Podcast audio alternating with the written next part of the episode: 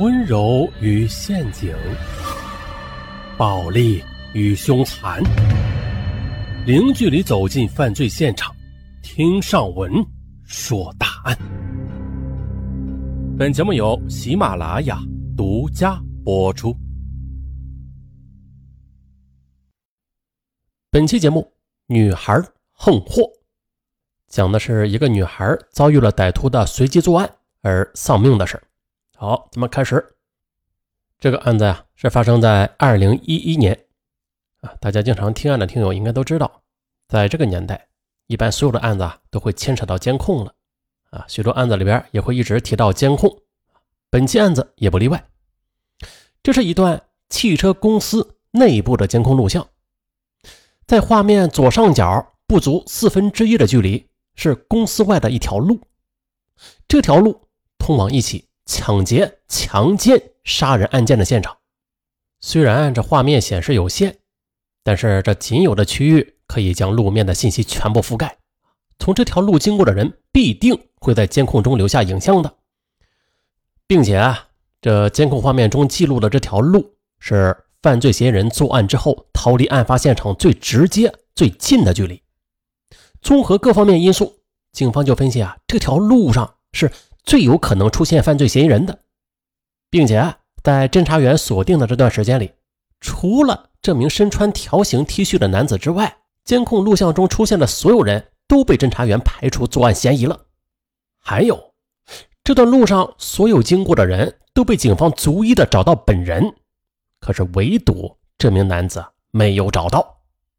于是，这段仅有的十一秒钟的监控录像，就记录着所有侦查员破解这起疑案的唯一一线希望。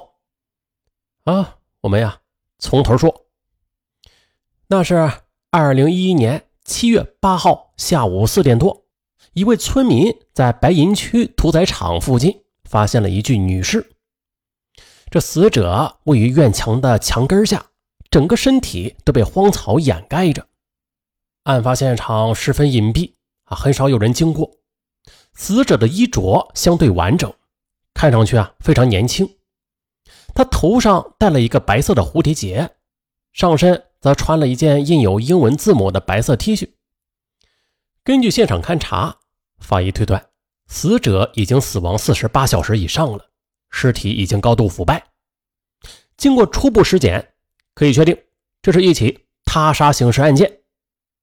死者颈部有勒痕，口鼻有出血。进一步尸检确定，死者的死亡原因是因为无口鼻窒息死亡的。现场位于市郊，与幺零九国道相邻，位置十分偏僻。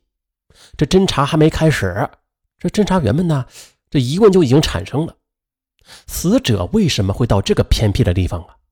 是他自己走到这里的，还是被抛尸于此呀？死者的一只鞋是掉到了墙边，另外一只鞋在死者北侧两米左右。技术人员发现，鞋里的泥土与现场的泥土是一致的，这就说明死者是自己走入到现场的。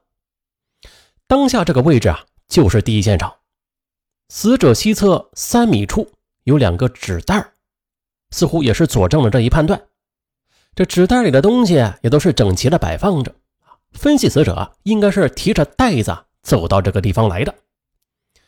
两个袋子是完好的摆在那里，大一点的纸袋里装着女孩的两件衣服。可是令侦查员纳闷的是，这个袋子里边啊，居然还有一件深色的男士西服。哎。这一个女孩子，她为什么会提着一件男士的西服啊？难道是情杀？这个袋子里除了衣服以外就没有其他发现。侦查员马上啊，又将目光转向了另外一个纸袋。这个袋子里边装着的是化妆品、牙刷、毛巾等生活用品。遗憾的是，侦查员没有找到任何能够证明死者身份的痕迹物证。案发前的三天里。白银市连降大雨啊！这白银市是白银市啊，不是那起，嗯，不是那起白银案啊，这是另外一起。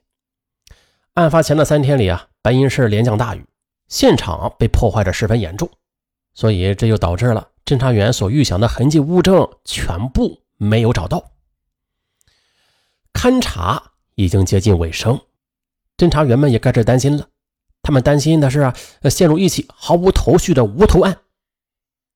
眼前这个装有生活用品的袋子，已经是侦查的最后一个环节了。侦查员将袋子中的物品一个不剩的拿出来，仔细的查看。当他们拿出最后一样东西的时候，哎，所有人的眼前一亮，一个至关重要的证据啊就出现了。手机袋中找到了一张车票，车票显示啊，这辆大巴车的车牌号是甘 A 二四五六三，于七月五号上午十点四十分从兰州发车驶向白银。这张车票对于案件侦破的研究有多大价值啊？这侦查员还不能断言。但是此时想要展开工作的话，这张车票是侦查员们唯一的一个突破口。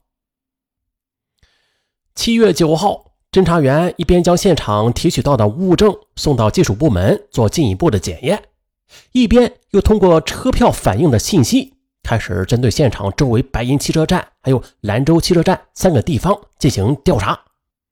根据车票上的信息，侦查员首先是调取了白银汽车站的监控录像啊，来查看这辆车的行驶情况。监控显示，这辆车。是于七月五号中午十二点到达的白银。十二点零四分的时候啊，一个头戴白色蝴蝶结、身穿白色 T 恤的女孩就出现在了画面中。这个特征让他在过往的乘客中啊显得非常显眼。女孩手上拿着一件外套，手里提着两个袋子，这些特征与案发现场死者的情况是十分相似的。在侦查员仔细辨认之下，他们确定，这名女孩就是死者，这就说明死者确实是七月五号从兰州到的白银。他，从兰州到白银是来干什么的？是打工啊，还是回家？还只是路过呀？女孩在出站的过程中是低头看了一眼手机，哎，但是在现场勘查中的侦查员们。却没有发现这部手机。他是在和什么人联系呀？侦查员就开始以白银汽车站为圆心，向四周辐射，继续查找监控啊，追踪这名女孩的活动轨迹。但是，从白银汽车站出来之后，监控里边就再也找不到女孩的身影了。怪事这女孩走出汽车站之后又去了哪儿啊？她是怎么走到了案发现场的位置呢？同时，在现场周围寻找尸源的工作也在紧锣密鼓的进行着。侦查员呢是以案发现场为中心，拿着尸体的照片辐射走访。可是十几个小时过去了，死者的身份依然没有确定，身份不明，就导致一切啊都无从下手。确认尸源是破案的第一步。也是最为关键的一步。还有，这女孩她到底是怎么进入现场的？这也很关键。她是不是遇到了什么人？带着这些疑问，侦查员又是调取到了七月五号当天现场周围所有的监控录像。经过仔细的查看之后，侦查员们再次失望而归，没有找到死者进入案发现场的录像。那么，死者会不会是从？另外一条路上走到案发现场的呀。关于这名女孩的轨迹，汽车站的监控录像也是侦查员们所能找到的最后影像了。不过万幸的是啊，就在两个侦查小组双双的陷入困境的时候，从兰州汽车站就传来了消息：侦查员调取监控的过程中有了重大发现，说是七月五号上午十点二十四分。一辆绿色的出租车停在了兰州汽车站向北二十米的地方。车上当时是下来一男一女两个人，这名女孩正是死者，而这名男子他手里则提着两个纸袋子，女孩的右胳膊上则搭着一件深颜色的西服。在进站的那一刻，男子将手中的纸袋交给了女孩。可是。侦查员感到奇怪的是啊，送走女孩之后啊，这名男子却并没有马上离开，而是一直站在车站门口徘徊了一会儿之后，他这才走向马路对面，慢慢的走出了侦查员的视线。